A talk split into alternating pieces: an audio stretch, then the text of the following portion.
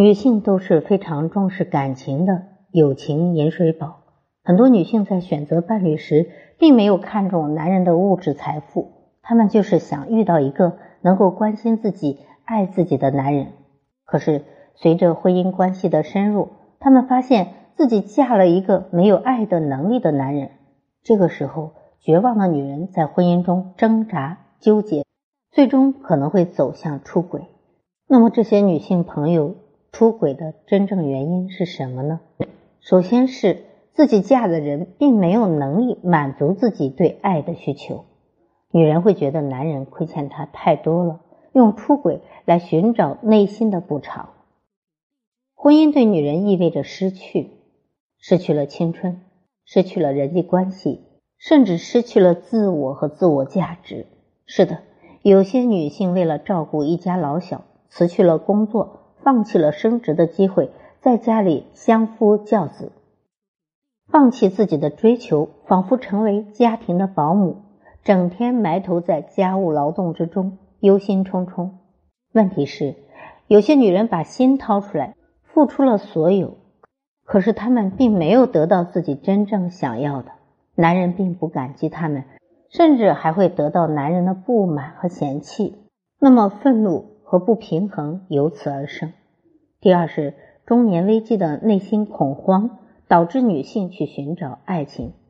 年轻时，女人为家庭付出，忙于一切，不知不觉人到中年，孩子大了，有空闲了，女人才有空去彻底审视自己，是时候接受她。年轻时无法接受的了，是时候去忍受那些她无法忍受的事情了。有多少夫妇不接受和忍受一些婚姻中的不和谐，夫妻两人的关系才会一落千丈。然而，一些女性在中年危机中直面恐慌，她们的思维变得幼稚，她们想抓住青春的尾巴，以证明自己的魅力。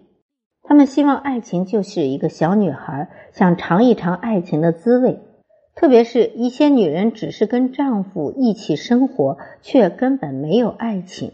为了寻找爱情，女人可能会在中年危机的时候出轨。第三，为了满足生理欲望的追求，回应和报复冷漠的丈夫。有数以百计的作家写过中年夫妇是分床睡。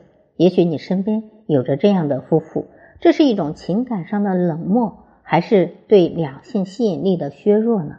也许所有的人值得注意的是，住在单独床上的夫妇往往处于低潮期，很容易被诱惑而引发婚外情。总之，作为情感咨询师，我认为婚姻的幸福是握在自己手中的。